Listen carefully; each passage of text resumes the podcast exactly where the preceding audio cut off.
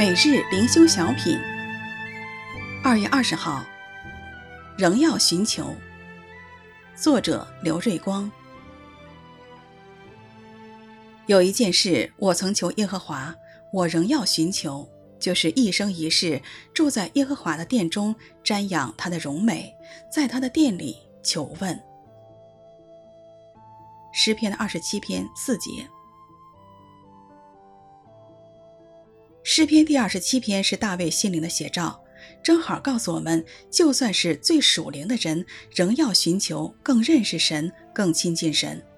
大卫能坚强胆壮，是因他认识神，以神为亮光、为拯救、为保障、为力量。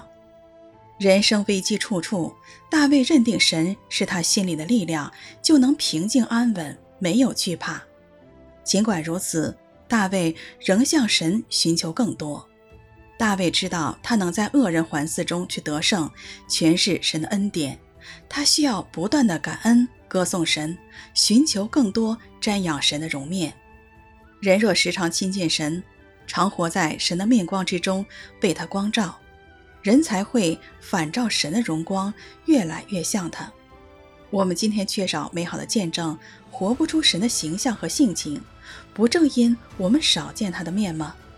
大卫仍然需要神继续看顾引导他，与他同在，增加他的信心，来等候神，免得偏行己路。